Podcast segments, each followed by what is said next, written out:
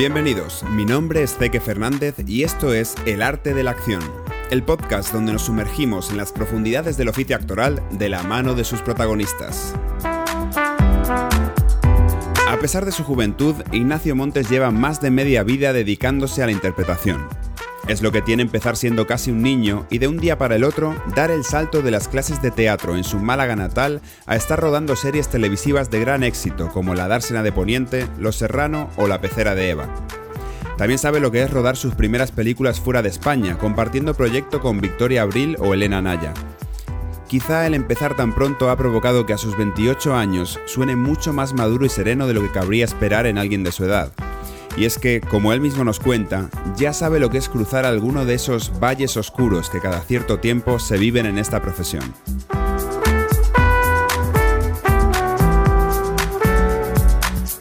¿Cuándo decidiste que querías actuar? yo creo que con, De manera consciente con 12 años. O sea, como cuando tomé la decisión que quería apuntarme a teatro y que de mayor quería ser actor de una manera consciente con 12 años. De pequeño ya me gustaba la dramatización en el colegio, eh, hacía mis horitas de teatro con los chavales de, la clase, pero digamos como cuando ya en mi cabeza se, se quedó fijo a los 12. Vale, y en, entonces muy pronto empezaste ya a, trabajar eh, profesionalmente porque lo de la dársena de Poniente que tenías 14 o por ahí, ¿no? Que fue lo sí, primero. 13, 14, sí. O sea, fue con 11 le dije a mi madre que me quería, que quería ser actor, que por favor que me buscara clases de teatro. Eh, ella hizo todo el esfuerzo del mundo por buscarme clases de teatro en Málaga en aquella época, que, que, bueno, que no, es que sea no es que sea muy mayor, pero hace 15 años pues era más difícil en una ciudad también mm. pequeña como Málaga. Me apunté a esas clases de teatro y a los dos años, sí, a los dos años, a los años y medio, cuando yo tenía ya 13, pues tuve la suerte de que se hizo un casting para una serie de televisión española que se iba a grabar en Málaga. Mis padres no querían que me apuntara, o sea, de hecho me escondieron hasta el casting porque por lo visto salía en el periódico y mis padres me escondieron ese periódico. Pero teníamos un vecino que era director de publicidad y que me había visto en una obra de teatro que yo había hecho en esta clase de teatro al final de curso y que le había gustado y que le había dicho a mis padres, oye, el niño, eh, vale, es bueno. Eh, eh, él quiere ir, o sea, él está deseando ya mm, tener alguna oportunidad de ir a casting y tal y le enseñó esta, este casting en el periódico a mis padres. Mis padres le dijo, ni se te ocurra enseñárselo tal, no sé cuánto. Entonces, por lo visto, este hombre, se llama José Luis Bravo, que me ayudó mucho, porque les insistió mucho a mi padre en que me lo dijeran y en que me, me propusiera, porque mis padres se negaban. Y al final me lo contaron, fui al casting y mis padres nada más que me decían que era por tener la experiencia del casting. Y, y pues sí, pues me cogieron, o sea, hice tres castings y al final me cogieron y a partir de ahí pues todo ya un poquito y ahí, ahí cuando te cogieron, porque te iba a preguntar que, qué papel había jugado tu familia y me has dicho que, bueno, en principio te apoyaron esto de buscar las clases, pero cuando, como una cosa de un pasatiempo, ¿no? Cuando ya se convirtió en, realidad, ¿qué, te decían? Aparte, o sea, primero te dijeron que no vayas al casting, pero cuando ya te cogieron, ¿qué pasó? Eh, a ver, pues pasaron por varias fases ellos, porque cuando fui al primer casting, eh, a ellos les extrañó mucho que me quedara tanto tiempo y es porque les estaba gustando lo que hacía y porque me querían probar con más gente. Entonces, cuando salí aquel casting, yo recuerdo que mi madre y mi padre me decían, Ignacio, ya está hecho el casting, ya te has quitado, ya, ya has hecho el casting, ya está. O sea, olvídate que no te van a coger porque esto es muy difícil. Cuando me llamaron para el siguiente casting, ellos siempre pues, me querían mantener con mucha calma porque yo estaba como una burbuja y llena de entusiasmo. Y cuando ya me cogieron, me acuerdo que la noticia me la dio mi madre, pues claro, me la dio con mucha alegría. Ella ah, también, Por, por, sí, o sea, me la dio con mucha alegría y como... Yo recuerdo que estaba en mi urbanización en verano, en los columpios, jugueteando al fútbol o yo qué sé qué, y vine mi madre y me miró con una cara como... Ignacio, ¿qué, qué te han cogido? Como entre ilusionada, asustada, y claro, yo, yo, no, yo no podía, o sea, yo daba saltos, mm, o sea, daba saltos. Y bueno, pues muy poco a poco mis padres eh, fueron viendo todo, organizando todo, teniendo muchas charlas conmigo para que el colegio era lo primero. Y... Pero me apoyaron, me apoyaron, me apoyaron. ¿Y cómo fue esa primera experiencia? Porque como estás diciendo, estabas en el colegio, tal, ¿cómo, cómo te acuerdas de ese pues primer...? Yo, tío, lo recuerdo que me lo pasé de puta madre. O sea, me lo pasé genial. Eh, es verdad que ahora con mirándolo con retrospectiva, eh, pues veo que hubo muchas cosas que como chaval preadolescente o adolescente me perdí. Porque entre semana tenía que estar grabando, a lo, a lo mejor dos, tres días a la semana, entonces claro, perdía esas clases y luego los fines de semana pues tenía que estar estudiando. Y además, como era muy deportista, en ese momento me dio por el monopatín y el tiempo que tenía libre lo quería dedicar al monopatín porque también quería ser profesional del monopatín. Entonces también era otro trabajo más. Ah. Entonces hubo cosas que me perdí, pero la verdad que lo recuerdo con mucha alegría, porque claro, eh, ya había pasado, bueno, pues estas cosas, estas cosas locas de un poco de, yo creo que de, de muchos chavales que quieren ser también vistos en el colegio entonces yo había, pues pasé de ser un don nadie, digamos, a un don nadie, como pasar desapercibido, o sea, de repente a que todo el mundo me mirara, a que las niñas me miraran. A ser eh, popular. A, ser popular en el colegio. Entonces, claro, eso con 13 años, pues me, me lo gocé. Ya. La verdad, o sea, también lo sufrí porque había, mucha gente que se metía conmigo y que me amenazaba y todo esto, pero bueno, formaba parte de, de ser más visto de la cuenta. O sea, de sí es raro eso. Bueno, tú, o sea, un poco se puede decir, igual no eras un niño porque ya eras un preadolescente o algo así, pero un poco lo de niño actor que en muchos casos han comentado que se les hacía mucho bullying a los niños que eran actores o tal. Yo hace poco vi la película de la, Guerra de las Galaxias, la primera que hicieron nueva, que sale el niño pequeño, que lo hacía genial el niño. Sí, que dejó de ser eh, actor, ¿no? Que eso nunca más. Y dejó de ser actor y me metí en la historia porque digo, oye, que fue este niño que era buenísimo. Y cuenta eso, tío, además le afectó mucho a la cabeza en plan psiquiátrico y tal, y sobre todo el bullying que le hacían por, por triunfar o por que por eso que has dicho, que por un lado pasaste mal, pero por otro te lo gozaste, digo, bueno, menos mal que, fue para un lado positivo. sí, sí, sí, sí, tampoco fue muy traumático porque,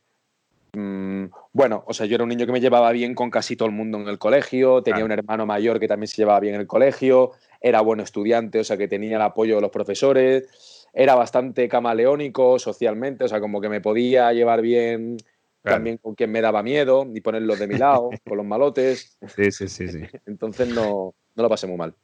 Qué bien. Oye, ¿y recuerdas, porque de empezar tan joven, cuando hubo un, no sé, igual fue al principio todo, pero un clic ahí que dijiste, ostras, ahora soy un actor profesional o, me estoy ganando la vida de esto o esta va a ser mi profesión? ¿Te acuerdas de un punto? Pues yo creo, fíjate que está siendo reciente esto está siendo más reciente. O sea, está bien que llevas media vida, que o sea, más o menos de calculado, llevas media vida dedicándote a, la industria, o sea, trabajando en esto. Y ahora recién estás como sintiendo eso, es, fuerte. Sí, sí, porque como, claro, al empezar tan, tan de pequeñito, eh, como por fortuna, eh, bueno, no sé, sí, pero, pero, como por fortuna decía, perdona, que, que, se me ha ido dado bien, como que nunca me ha faltado trabajo, eh, pues quizá no lo haya valorado lo suficiente.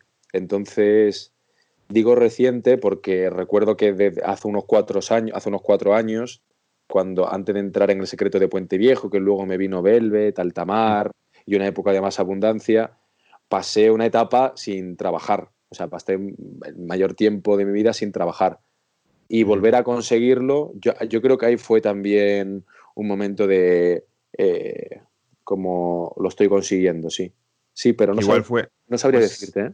Fue salir de tu primer valle, a lo mejor en esta profesión, si tiene tantos altos y bajos, era la primera vez que te había tocado vivir un bajo así largo y que a lo mejor, no sé, ¿qué pensabas? Que, bueno, hasta aquí o sea, fue, ha llegado que, que, que, se convirtió, porque a lo mejor valles, eh, digamos, psicológicos o emocionales, a lo mejor antes ya había tenido, pero reales de conservación, o sea, de que no tenía dinero, de que me tenía que volver para Málaga porque tampoco me llamaban para poner copas y me, tiraba entregando currículum por todos lados y no había manera.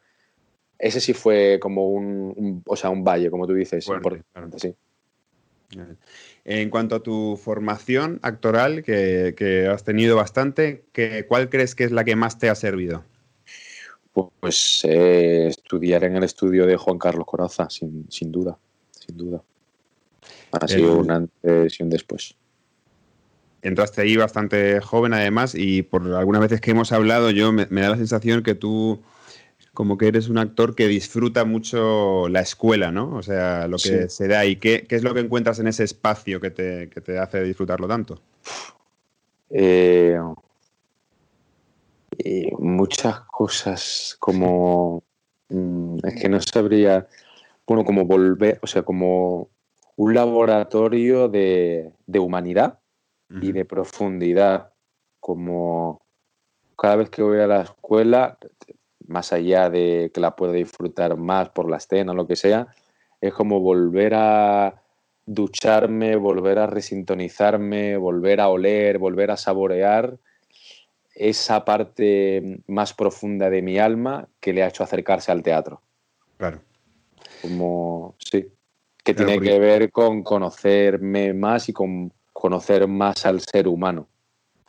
Claro, pero me imagino que al, trabajar desde tan joven y tal y tener esa parte eh, de industria tan metido, eh, imagino que cuando, cuando nos gusta esta profesión, igual en los trabajos está muy bien para comer y se disfruta y todo, pero no puedes eh, realizar el trabajo o disfrutar el proceso que puedes disfrutar a lo mejor en, la escuela, ¿no? Sin duda, sin duda, sin duda. Vamos, eh, yo no he tenido la experiencia de hacer mucho teatro, bueno, mucho no, es que creo que no he hecho, bueno, una semi, semi profesional, pero imagino que los procesos de teatro profesional serán con más tiempo o el cine también, pero como la mayoría de cosas que he hecho ha sido televisión, que es un ritmo mucho más rápido, pues como tú mm. dices, hay mucha diferencia entre lo que, lo que encuentro en la escuela, que se puede trabajar sin la expectativa de un resultado, a lo que he hecho en televisión, que es eh, que se tiene que hacer, o sea, y que me parece bien, o sea, que ese es, ese es el, lo, lo potente, lo magnético también y lo guapo de la tele, que sea inmediato y que por eso se sacan tantos productos, porque se hace eh, muy rápido y con el mayor cuidado posible en ese tiempo.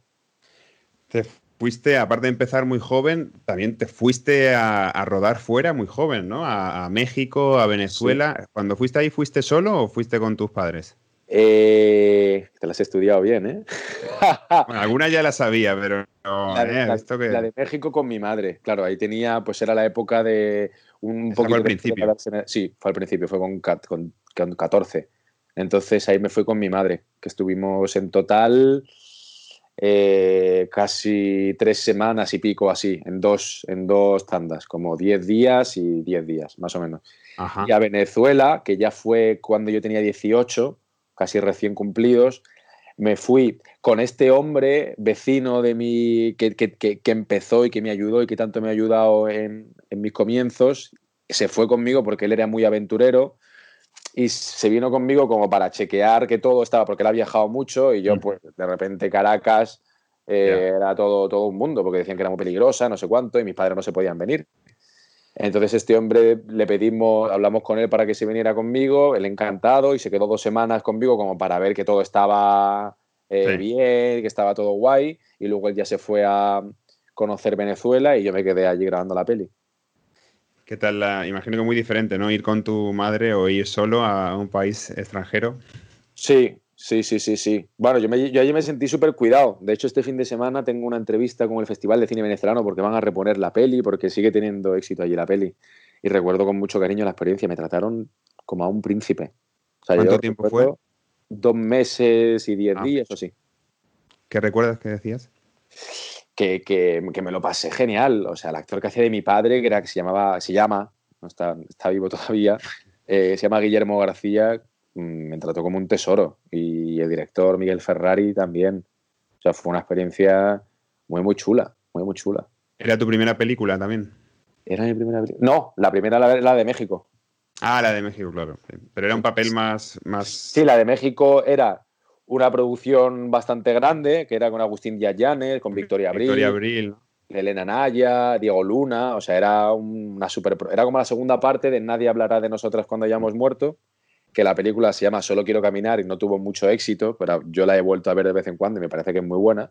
Ahí era un papelito muy pequeño y hacía de hijo de puta, o sea, de hijo de una prostituta. Eh, Está bien.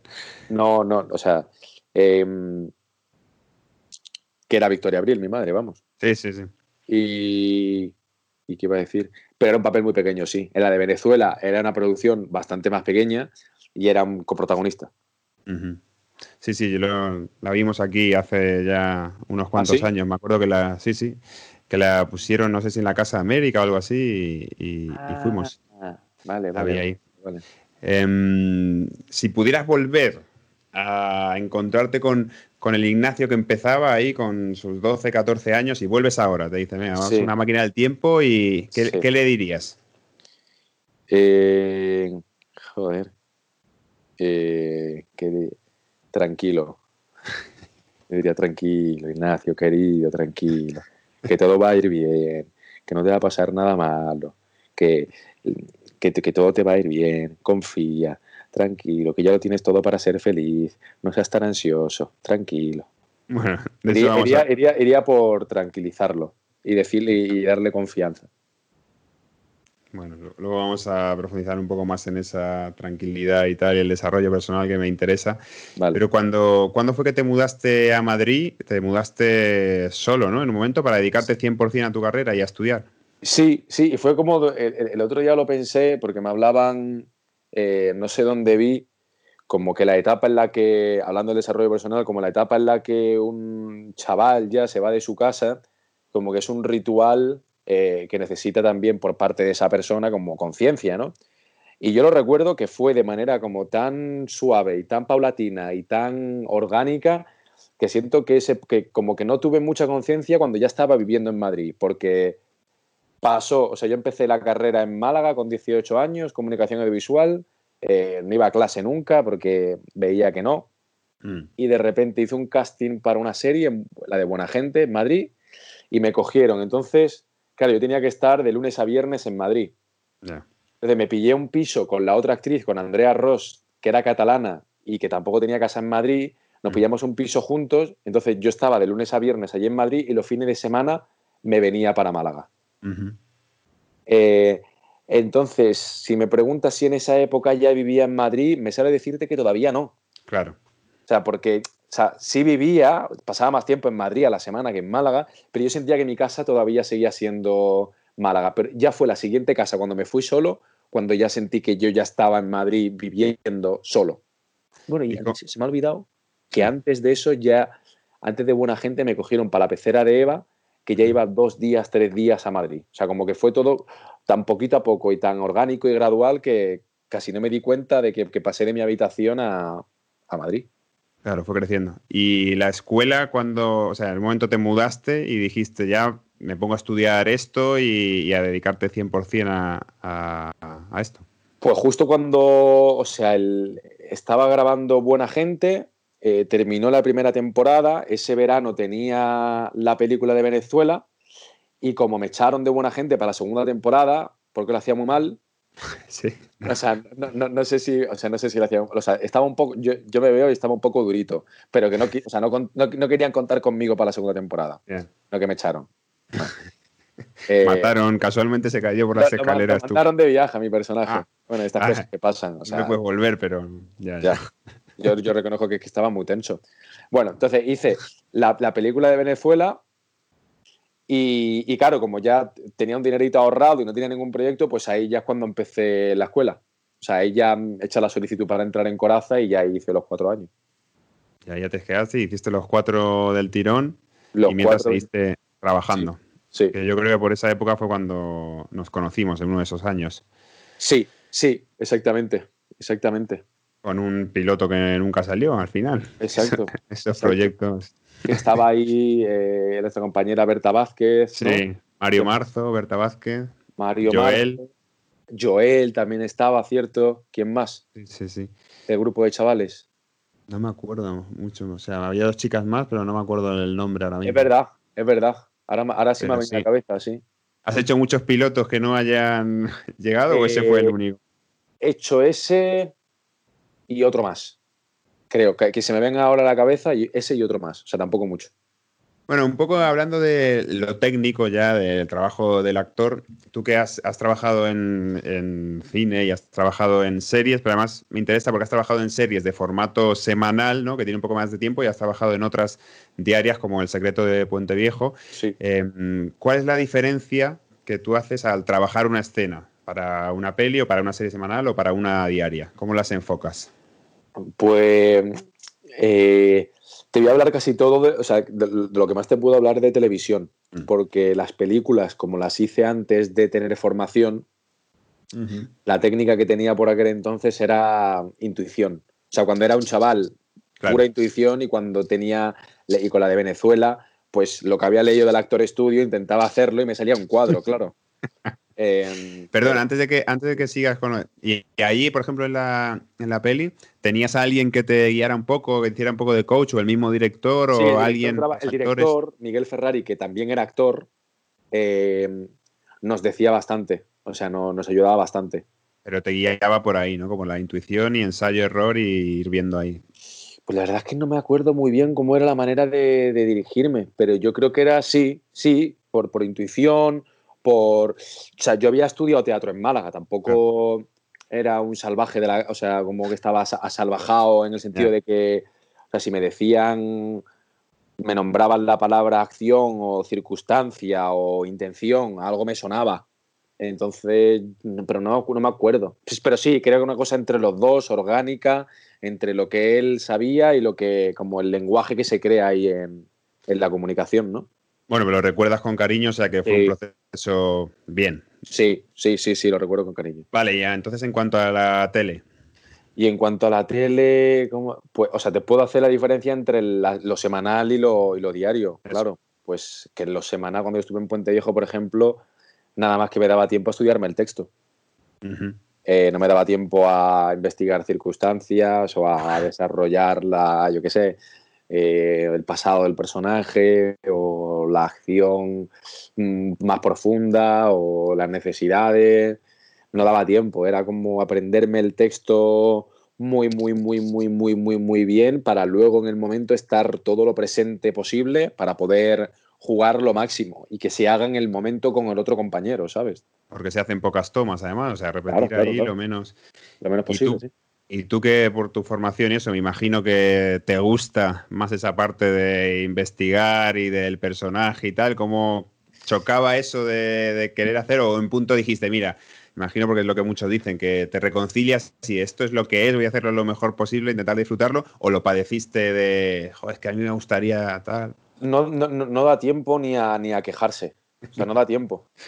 ¿Sabes? Eso, yo recuerdo también Puente Viejo como una de las mejores experiencias profesionales y artísticas y personales de mi vida, ¿eh?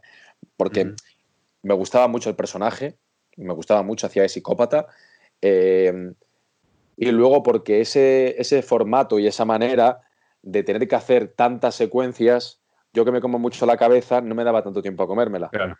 Era como, o sea, no me puedo rayar por lo que no he hecho o he hecho o que yo pienso que he hecho mal, porque ya tengo que estar pensando en lo siguiente. Y, el, y, cuando llega a casa no me da tiempo a pensar en lo de hoy, tengo que pensar en, estudiar lo de mañana. Entonces lo recuerdo con, mucho, con mucha libertad y como que me quité un peso de encima y me quedé como a las 8 de la mañana. Mm, tienes que tener voz, cuerpo para decir estas frases. Me da igual, Ignacio, que estés hoy no sé cómo y que necesites 30 minutos para calentar. Calienta en 5 segundos, un normal. A currar. ¿Y qué te iba a decir? ¿Lo dabais todos los días? ¿Te daban las secuencias de un día para otro? No tanto, no tanto. Yo tampoco, o sea, era, era un personaje principal, bueno, principal, en, el tiempo que estuve, fueron tres meses, de muchos principales, pero tampoco era protagonista. Entonces, yo había semanas que iba tres días, había semanas que iba cinco, había semanas que iba eh, dos, pero la media era de, de tres a cinco. Eh, y normalmente, o sea, el viernes antes, como van tan rápido ellos, ya más o menos saben lo de la semana que viene. Entonces yo más o menos me organizaba, el viernes estudiaba lo del lunes, el sábado estudiaba lo del martes y el miércoles y el domingo lo del jueves y el viernes llegaba apurado.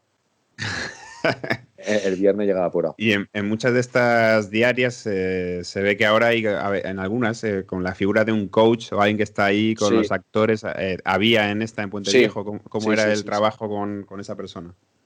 Pues sobre todo trabajamos más, o sea, trabajamos más con esa persona al principio de antes de, empezar a grabar, como ah. los ensayos, con mucho ensayo para conocer al equipo. Yo llegaba nuevo a un equipo que llevaba mucho tiempo allí. Em, y sí, o sea, estaba presente y luego durante las escenas también estaba. Como el director tenía que estar tanto a lo, también a lo técnico y todo esto, pues el coach estaba como para estar más pendiente de lo puramente actoral. Y sí que estaba, o sea, estaba siempre, siempre, siempre. Y sigue currando allí, vamos. Bueno, ahora no porque ya terminó. Qué guay. Em, ¿Cuál es la, secuencia de todo, de, series, de, de, de peli, de lo que sea, más difícil para ti que has rodado? que más te haya costado, que hayas dicho, ostras, esto se me está complicando, pero o por lo que sea, o por algo de lo actoral o, por las, circunstancias del frío, yo qué sé, algo así, pero digas, jo, esta la voy a recordar por ahora como la secuencia más difícil que me ha tocado trabajar. A ver, déjame que piense un poco. Bueno, como vemos es fácil rodar eh, para Ignacio Montes, todo es fácil. es que, es que me, claro, me vienen, o sea, como para decirte la que más eh, difícil es que recuerdo muchas con dificultad. recuerdo mucho Bueno, pues una que digas, pues tampoco tiene que ser la que más, porque seguro que cuando dejemos de hablar te vas a acordar, ostras, tenía que haber dicho esta, pero una así que te venga. Una que me venga, pues una de las segundas de hace, hace poco eh, la segunda, de la segunda temporada de Altamar, que tenía que estar borracho y como tener todo un ataque emocional de, de mm, verborrea, o sea, como de vómito emocional, de venganza contra mi jefe. Y tenía que hacerlo sin moverme mucho, eh, porque la propuesta mm, eh, quería que fuese muy estética y con planos muy fijos, donde todo estuviera muy armónico, entonces tampoco podía tener mucha libertad yo. Eh, había mucha figuración con la que tampoco podía interactuar porque si no el raccord y todo eso, entonces me encontré con muchas limitaciones ante una propuesta, ante una escena que yo como actor necesitaba buscar de manera tan física, la borrachera y todo esto, que se me hizo difícil, se me hizo difícil, que me sentí por momentos muy ridículo, claro. La magia de, las marcas y, el raccord. Eso es algo que no se suele no se suele tener mucho en cuenta, ¿no? Cuando no sabes de qué va esto, de, cuando te empiezas, no, es, es fácil tal, pero claro, no es solo decir el texto y ponerle emoción o lo que sea, sino que además, bueno, vale, repítelo, pero mira, no te muevas para allá porque, porque tienes que mirar justo para ahí, coger eso y tal. Ahí se empieza a convertir en un, en un baile casi, ¿no? Total, total. Total. Que mm, en, Velvet, por ejemplo, hacías, hacías un papel más, más cómico, ¿no? No sé, o sea, generalmente has hecho más drama que, comedia o algunas igual de las, de las series que tienen puntos de, comedia, pero este era como, yo te he visto un personaje bastante, bastante cómico y, muy bien. ¿Qué, ¿Qué, diferencia has notado? ¿Qué, ¿Cómo lo has preparado para...? Porque era algo que no estabas tan acostumbrado, ¿no? No, vamos, Ahora recordando, yo creo que han sido los personajes que más he disfrutado. O sea, yo creo que el de Puente Viejo y el de Velvet han sido los personajes que más he disfrutado que he hecho. Así que, que, recuerde. Em, ¿Cómo le buscaste el punto ese de, comedia? ¿Fue trabajándolo con, la gente que ya venía muy tal o, te dieron libertad para, porque es como muy particular, ¿no? Hay como mucha, mucha gestualidad, mucha verborrea también, un tono como un poco corto, pero pero Alá, no sé, es que es muy, muy bueno el personaje. Pues, bueno, gracias por lo que dice. Eh, cuando me dijeron que era para hacer de hijo de Adrián Lastra, me, miré eh, lo que hacía él en Velvet y la verdad que luego, viendo poco lo que hacía Adrián en ahí, me inspiré mucho en él eh, y luego, pues pegando, o sea, sentí que es que, que como que me salía fácil ese, ese Woody Allen un poco. O sea, como ese neurótico, como ese un poco clown, como creo que mi clown y mi comedia eh, va por esa parte, como para uno que lo pasa muy mal con cosas muy que no, que no tienen mucha importancia y que se come mucho la cabeza y se hace mucho lío y a la vez es seductor y traviesillo, eh, pero luego se lía y le sale mal y le pillan. Yo creo que ahí está mi, o sea, uno de mis personajes, yo creo que ricos en la comedia. Tiene, tiene pinta al verlo que, que os habréis divertido mucho. Y, con eso te iba a preguntar si te acuerdas. Yo sé que esto es complicado porque, como no pasamos las preguntas para que sea ahí espontáneo, pero, pero tú tómate tu tiempo para pensarlo. ¿Alguna, que me imagino más que habrá habido varias, algún momento grabando, rodando, que, no pudieras parar de reírte? De esto que, hay que hacer algo o el equipo tal porque no, no, te entra un ataque de risa o a alguien que estaba ahí le entra un ataque de risa. ¿Te, acuerdas así de algún momento? Eh, sí, sí. En Velvet, ahora te cuento varias. O sea, la, primera que recuerdo fue en Los Serrano, eh, que teníamos que llegar, Jorge Jurado, Currito, teníamos que llegar, y, creo que con Antonio Resines llegábamos porque nos habíamos escapado a la feria de Sevilla y él no, nos traía, o sea, nos pillaba y nos traía a casa. Entonces veníamos con él para la casa, mosqueados, y teníamos que estar con cara de serio porque nos habías hecho la bronca. Y de repente cuando llegábamos nos llevaba para el salón y en el salón estaba como en un sofá cama eh, Jesús Bonilla y Fiti, creo que estaban, o sea, eh, Jesús Bonilla y Antonio Molero, em, a veces se me cruza el nombre de los personajes, dormidos en el sofá cama, y entonces cuando abría la puerta eh, Antonio Resines, porque estaba mosqueado, ¡pum! De repente, pues Jesús Bonilla como que se levantaba con la sábana encima y ¡oh, oh, oh! haciendo el personaje este de borrico encantador que hacía. Y me acuerdo que, que no podíamos parar de reírnos. O sea, no, me acuerdo que todo el equipo se partía el culo y fue muy difícil grabarlo. Y luego en Velvet, con Adrián Lastra, muchas. Y recuerdo una en concreto con Asier, en una secuencia que yo tenía que ponerme súper intenso. Eh, porque estaba diciéndole que yo estaba enamorado de Lurditas y no sé qué. Y me acuerdo que me puse tan intenso, tan intenso, tan intenso como en mi trozo de cuatro o cinco líneas, que cuando llegué a la segunda línea no podía ya ni respirar. Entonces me quedé, me quedé, estaba, me quedé, mirándolo a los ojos así y no podía más y empezamos a partirnos el culo. Y él, mirándome, él estaba mirándome con las gafas así, como el personaje de Raúl de la Riva, y así, y yo diciendo, ¿por qué no sé qué? ¿Por qué no sé cuánto? Y me quedé sin, sin, sin aire y, me, partí el culo. Me partí el culo. Qué divertido. Em, ¿Te gustaría en algún momento eh, algo así como escribir o dirigir? ¿Te has planteado hacer algo o, no te llama la atención ese tema por ahora? Sí, sí, sí. Dirigir, sé que me va, o sea, sé, que me va a costar. Em, dirigir me planteo más dirigir teatro porque creo que con menos puedo hacer más. Quiero decir, creo que dirigir audiovisual requiere de más conocimientos técnicos del medio y yo soy muy torpe eh, para la tecnología y para todo esto.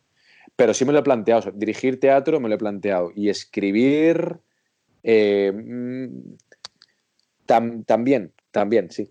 sí. sí, bueno, no lo sé. Más dirigir teatro. Sí, más dirigir teatro, exacto, sí. Sí. Eh, igual, y escribir a lo mejor más eh, como piezas poéticas, algo así como un guion, eh, no, creo que no, que no soy capaz. Que no soy capaz, creo que hay que tener una cabeza prodigiosa y yo no la tengo.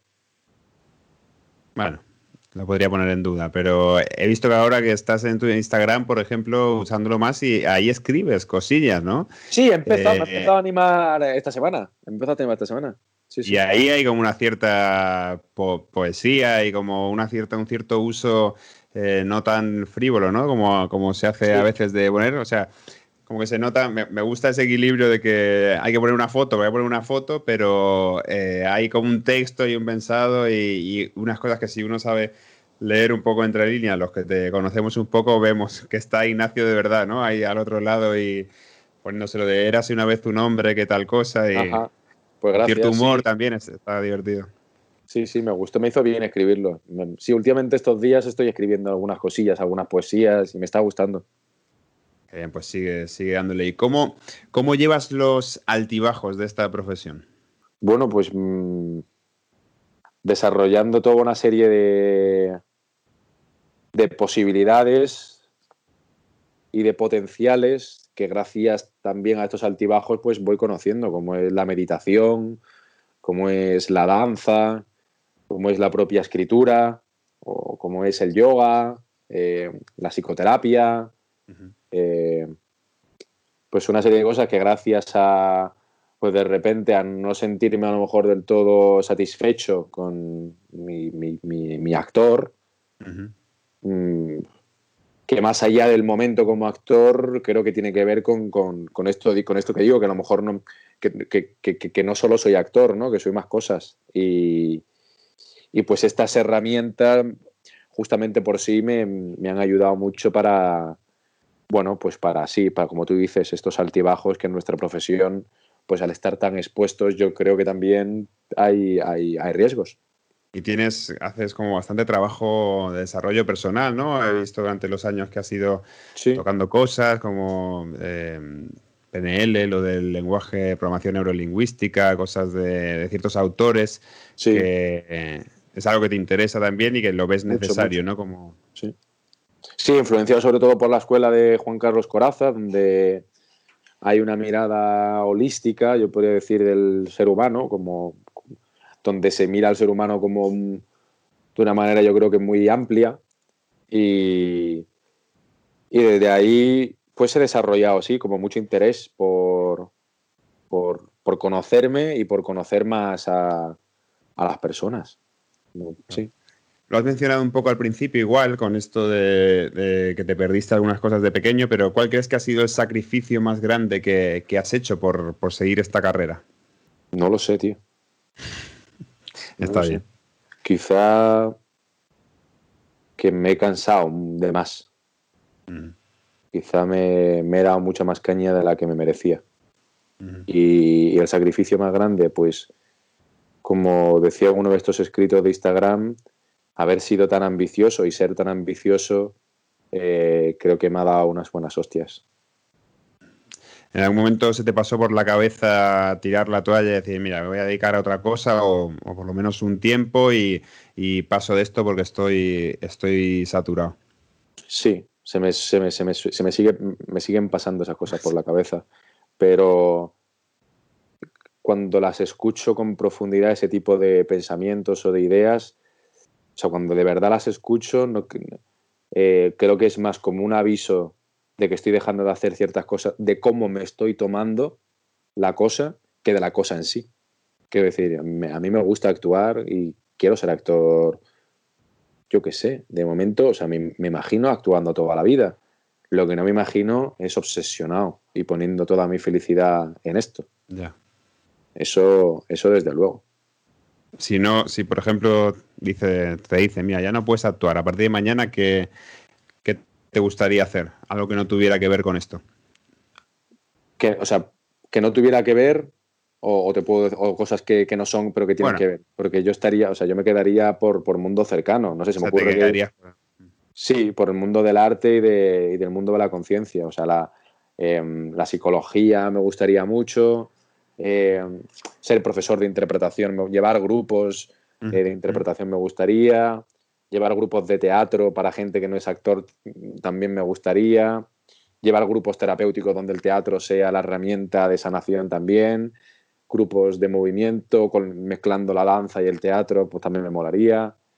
Eh, a lo mejor, pues, un artista más performático también me molaría, como hacer espectáculos más menos literales o menos estructurados también me gustaría. Eh, sí, por como relacionado por el mundo de las artes escénicas y de la conciencia. ¿Qué proyectos tienes en, el futuro? Pues estrenamos la tercera temporada de Altamar eh, en Netflix, eh, que va a ser ya la última. No, no, se va a seguir grabando más, pero que bueno, que la primera y la segunda dentro de cabe han funcionado bien y esta tercera pues esperemos con nuevas incorporaciones que hay, nuevas tramas muy interesantes, eh, esperamos que, esperemos que, o sea, espero que, vaya muy bien. Y, más proyectos, pues bueno, tenía pendiente una película independiente que tenía muy buena pinta, un personajito pequeño, pero que tenía muy buena pinta de un director que se llama José Balbal, eh, que se iba a grabar creo que en Algeciras, y era un personaje pequeñito, pero tenía muy buena pinta el guion, que, que se ha parado por, por el coronavirus y nada más había hecho algunos castings así chulos, pero de momento pues está parado todo el proceso de selección y todo esto, sí. Te ha tocado hacer self-tapes, ¿no? Imagino, en esta cuarentena. Solo uno, o sea, solo uno, ¿eh? tampoco, tampoco mucho. He visto por ahí los stories de Instagram de compañeros actores que están todo el día haciendo casting. Y, a mí me ha pasado lo mismo. ¿No? se siente uno un poco raro, ¿no? Como, sí, tío. Es como, uno haciendo self-tape self y uno diciendo, yo por lo menos, yo, o sea, yo hice uno y dije, bueno, por lo menos algo, pero yo veo algunos compañeros que digo, o sea, lo hacen todo. igual hay gente que se hace ese stay y pone una story para que se vea que está haciendo que los hacen ellos. Eso sería retorcido, ¿eh? Bueno, tú es que, claro, en Instagram no sé, como estás empezando ahora a meter temas así, pero es un mundo, es un mundo particular. Sí, sí, sí. Ya, ya, ya, ya. Pero bueno, esta es la típica pregunta ya para, cerrar un poco, pero ¿qué consejo le darías a alguien que, está empezando en este mundo de la, de la, actuación, de la interpretación? Que lo deje. no, no. Que ya somos muchos. Que ya somos muchos, que lo deje, tío. Que lo deje. Eh, no, no, no. Se me ocurren travesuras mentales, pero no. O sea, que esté empezando en interpretación, pues que, que se forme que busque buenas escuelas donde formarse, para que realmente se confronte consigo mismo y con su mm, verdadera vocación de ser actor, o sea, que tenga la oportunidad y la experiencia de compartir con alumnos unos años donde empaparse de buenas lecturas, de buenas enseñanzas, de buenas técnicas para mm, apropiarse de ella si quiere dedicarse a eso toda su vida o para que la deseche si de repente prefiere ser carpintero.